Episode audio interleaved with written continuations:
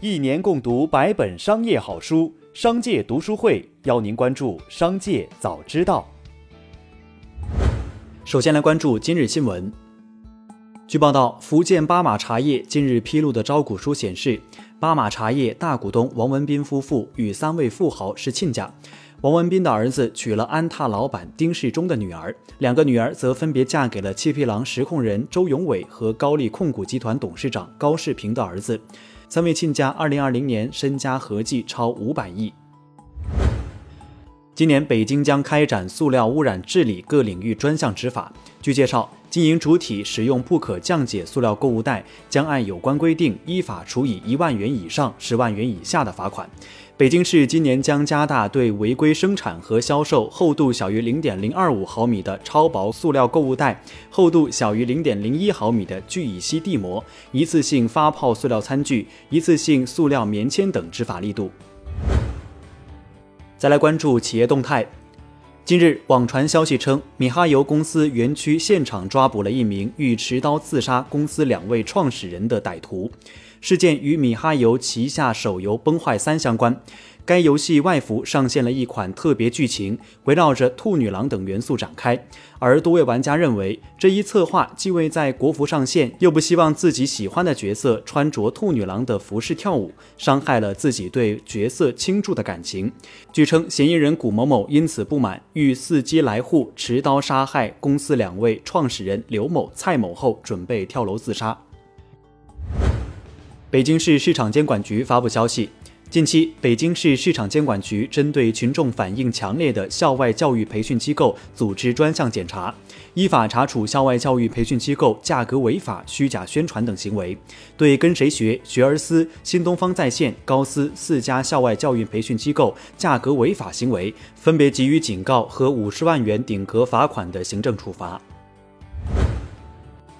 近日，腾讯公开一项社交账号的单向好友检测方法、装置、介质和计算机设备专利。该专利摘要显示。专利获取基于社交应用界面触发的单向好友检测指令。所述单向好友检测指令包括被检测社交账号的账号标识，在所述社交应用界面中展示所述单向好友信息。该方法操作简单，无需发送大量冗余信息，提高了单向好友检测的效率，减少了系统消耗。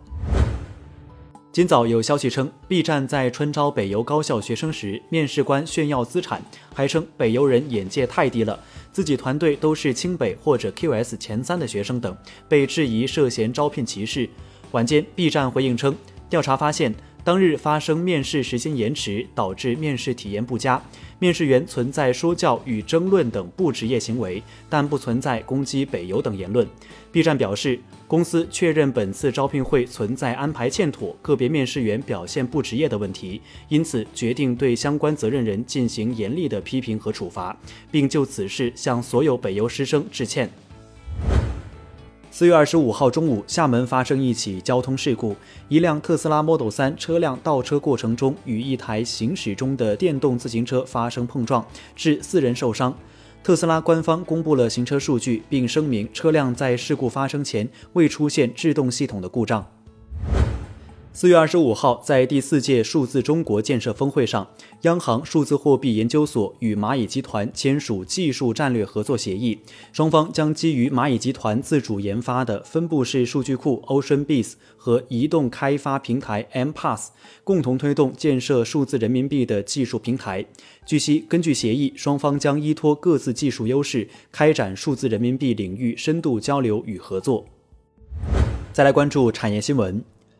李女士近期基本每天都会花费四到五个小时观看珠宝直播，戒指、项链、翡翠手镯买了不少。最近，她把花了一千六百六十六元买的商家声称天然翡翠的手镯送到了专业机构检测，却发现是经过酸化填充颜色的假货。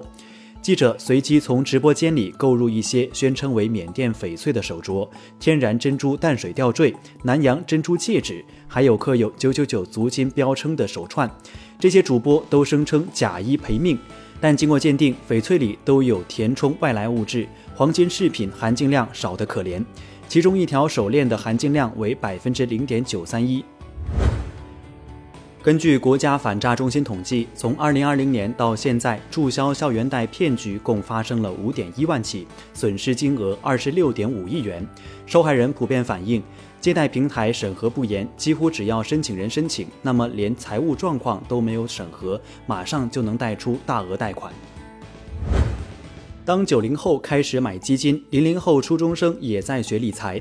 二十四号，佛山市外国语学校一节名为《神奇的货币》的商学课上，数十名初一学生正在讨论，如果家里有一百万元，该如何理财。据悉，该课程涵盖货币、理财、银行等知识，旨在帮助这些零零后树立健康的财富观和消费观。多位学生认为有必要学习如何和钱打交道。最后，再把目光转向海外，印度经济时报二十四号刊发报道称。由于印度的疫情原因，飞往阿联酋的航班从周日开始暂停。而在飞往阿联酋的航班停飞之前，印度人为了躲避新冠疫情，使得该航线的机票价格飙升，且私人飞机需求激增。据价格比较网站显示，当地时间周五和周六从孟买到迪拜的单程商业航班价格大约是平时价格的十倍。